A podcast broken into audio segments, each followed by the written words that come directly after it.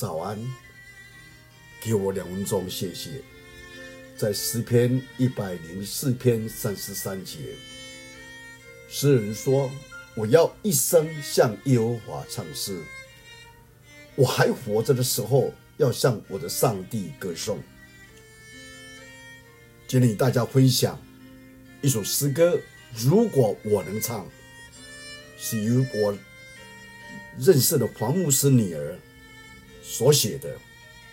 我们来听听。这音乐背后故事，由追求喜乐制作单位来跟我们来分享。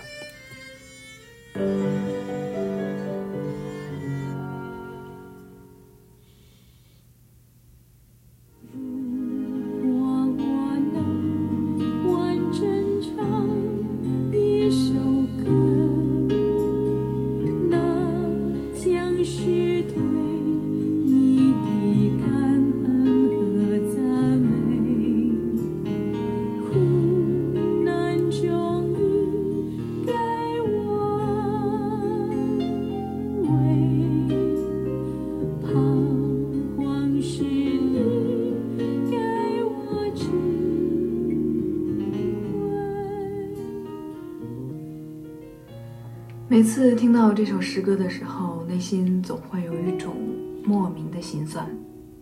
在这个世界上，有很多的事情在我们看来是理所当然的，然而对于有一些人来说，却是遥不可及的。比如说，开口说话，开口唱歌。如果我能唱的作者名叫黄美莲，她是一位脑性麻痹患者。从歌词当中，我们就可以看出他是多么希望能够唱出对上帝的感恩之声。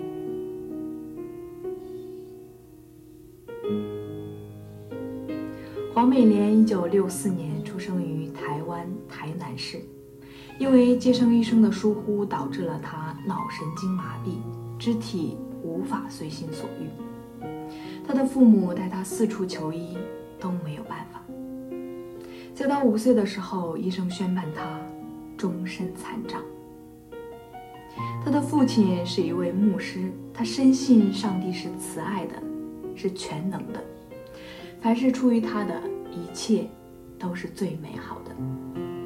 所以他的父母深信美莲是上帝所赐的，也是最美好的，因此帮助黄美莲站起来，教她独立，成了他父母的信念。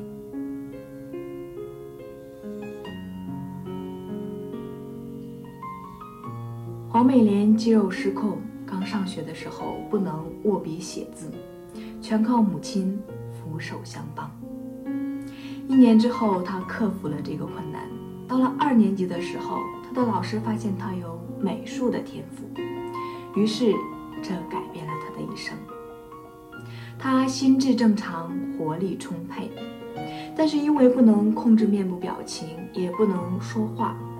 所以，陌生人第一次见到他的时候，常常怀疑他是精神病，或者是白痴。他也曾责问上帝为什么不医治他，当时上帝并没有回答他。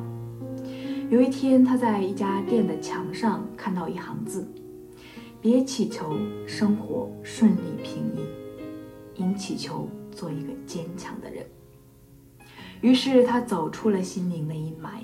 不再是自己为一个残缺的人，因为真正残缺的人是心理上的残缺，没有自信和信仰的人。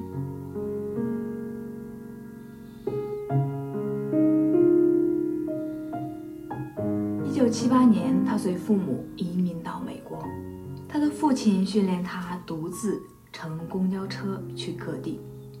三年之后，他克服了语言文化上的差异。进入加州州立大学洛杉矶分校，攻读心理和美术。他先后获得了学士、硕士和博士学位，成了一名出色的画家。黄美莲说话艰难，需要有人传译；肢体呢，运动不协调，生活中有很多的困难，但是残障并不能击垮他。他说。让生活有趣、有意义是自己的责任。怨天尤人是浪费时间和精力。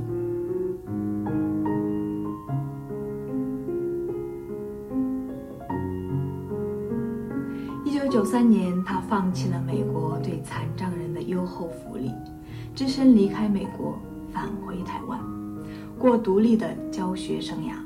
他在四所大学讲学，具有自己的房屋和办公室等，经营艺术品。